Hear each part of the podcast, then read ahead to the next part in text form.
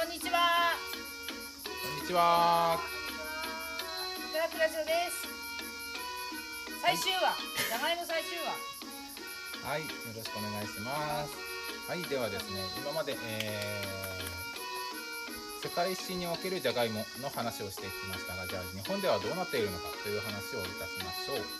はい、ジャガイモが日本に入ってきたのは慶長3年、1598年ですね。えー、お1598年、えー、出会ったのがですね、えー、世界の人が出会ったのが1532年くらいなので、えー、割とすぐ来てるんですよね日本に。えっ、とですねオランダ船によって長崎に入ってきました。えー、オランダ船の中継地がジャワの、え、現在のインドネシアのジャカルタから来たので、えー、さらにあのジャカルタっていうのが、えー、昔はジャガトラって言われてたのに、えー、ジャガトラから来た芋っていうことでジャガイモと名付けられたのが定説ですと。えー、と天保の大飢饉、えー、1833年から1836年のこの飢饉ではですねこの芋のおかげで、えー、餓死を免れた人も多かったので、え、お助け芋と呼ばれたいとやはりあの休耕作物として根付いていた様子です。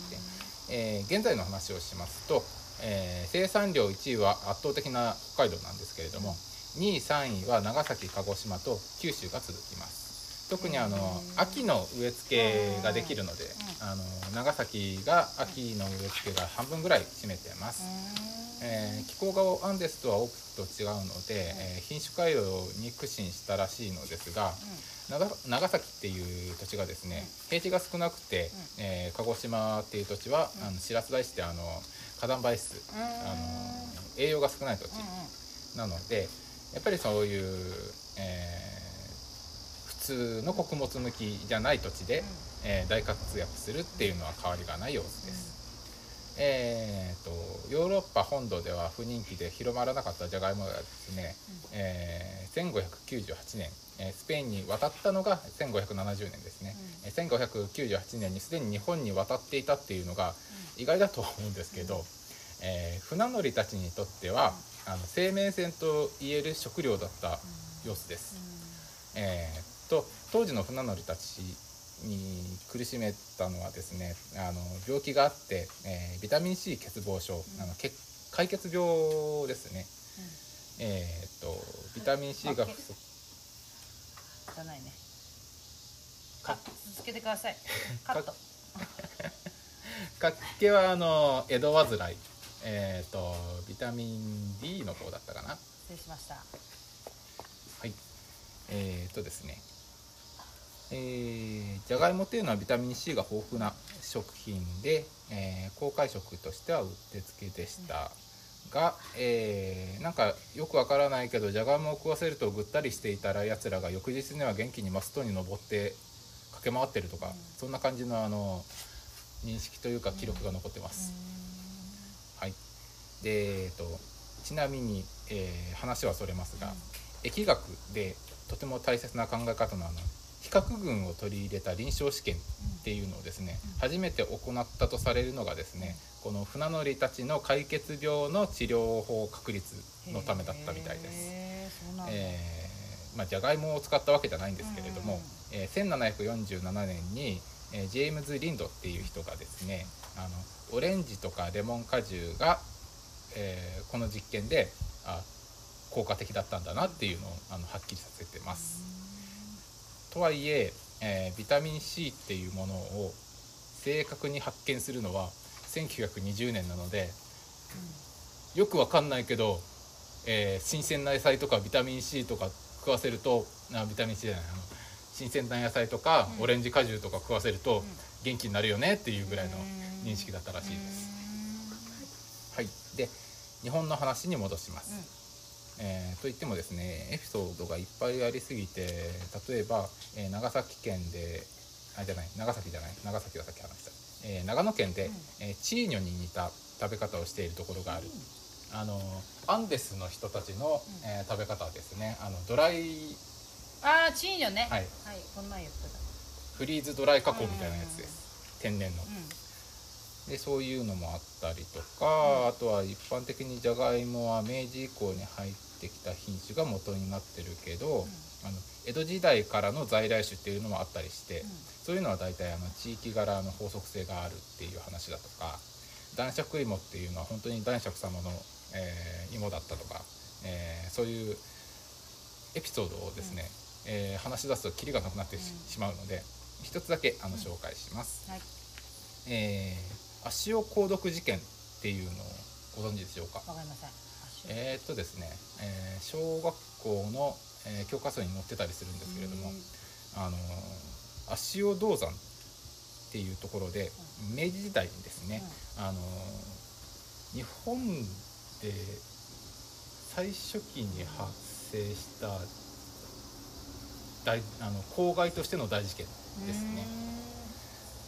で、えっと、足尾銅山とその精錬所から発せられた鉱毒によって、えー、と栃木県のあたりかな、うん。がすごい被害を受けたんですよね、うん。あの作物があの育たないような不毛の土地になってしまったんですね、で山もあの噴煙っていうかあの製鉄所から出てくるあのこう煙。で、えー丸裸になってしまうというか、えー枯れてしまって大洪水とか起きるわけですよ。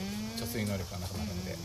でその対策としてですねあの遊水地を作ろうっていうことをするんですよ。要するにダムみたいなやつですよね。村沈めようって言うんですよね。ひどい話です。でえーっとですね村も固定に沈められて、えーそういうところのあの農民をですねえー当時の栃木県は、えー当時っていうと1911年ぐらいですね、えー北海道移民を斡旋したんですよ。北海道を開拓してこいと。これはまたきつい話なんですけど、えーっとですね。で北海道のサロマの辺りですね。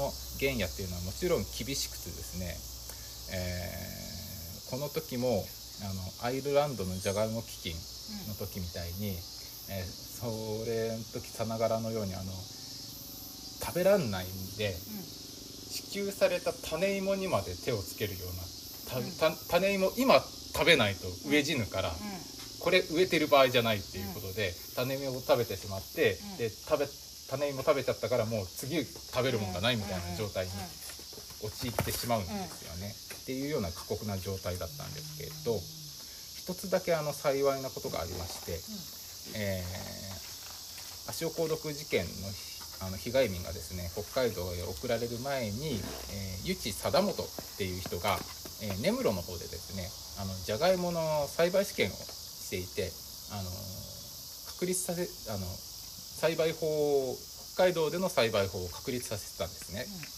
で湯地って人はですねあの薩摩藩士もともとは薩摩藩士で判明によってアメリカへと渡って、えー1870年にマサチューセッツ農科大学で、えー農政学を学んでたんですね。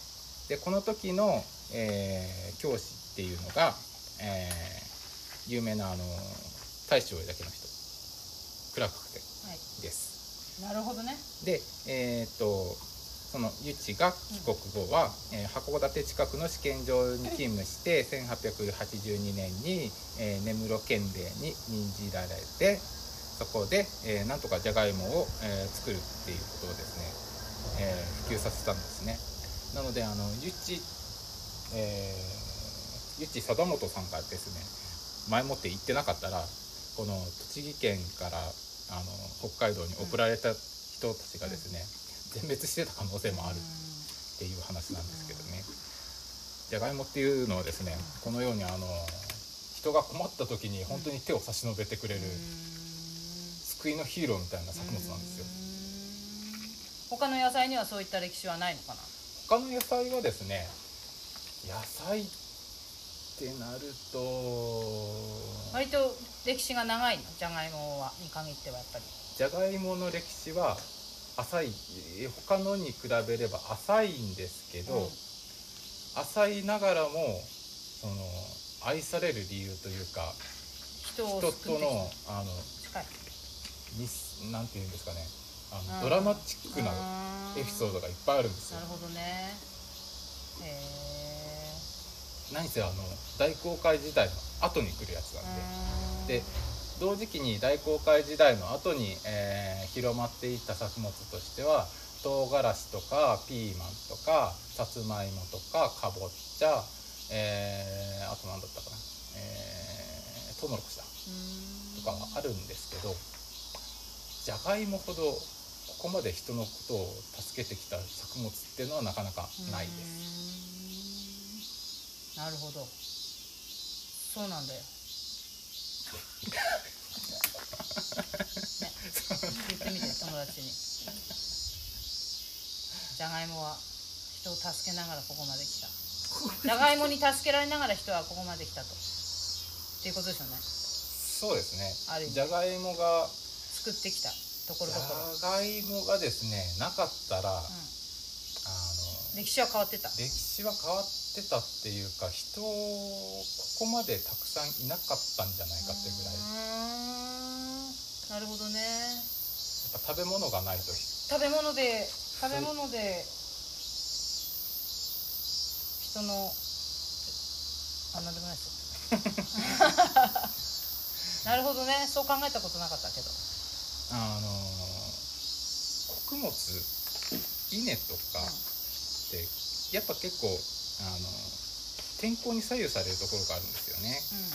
気難しいというか、うんじゃがいもって結構丈夫なんですよ。うーんそっかそっか。よっぽどの天候た対して天候にあまり関わらずまあなんとか取れるみたいな。まあなんとか取れる。んただやっぱりあの多様性を失った時に、うん。あの病気が一気に広がるのでうん。うんその病気との戦いはあの栽培試験場の人たちは、あの苦心してますね。なるほどね。やっぱあれですか。人にも多様性があった方がいいですね。そうですね。多様性は大事だと思います、というか多様性は当たり前ですよね。基本なんですけどね。ですよね。そうですよね。多様性をあえてその、なくそうとする運動うん。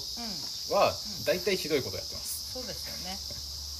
だからこれからも活動にも多様性を持たせてあの働くも頑張っていきたいとあやこさんが近くでおっしゃっておりますので。本当にあの枠にはまらずちょっと頑張っていきたいと思います。面白いことをしてくれると思います。はい。以上です。はい。ありがとうありがとうございましたはいでは。それでは今日はこの辺でごきげんよう。まとめた。まとめた。芋と人がまとまった。いいね。最後まとまったね。さて最後にじゃがいもの話をするにあたって読んだ本を紹介したいと思います。まず最初にじゃがいもの世界史中高新書じゃがいもの歴史原書房。世界史を大きく動かした植物 PHP 出版。人参でトロイア戦争に勝つ方法下巻原書房。品種改良の世界史作物編優書館。食で読み解くヨーロッパ地理研究の現場から朝倉書店。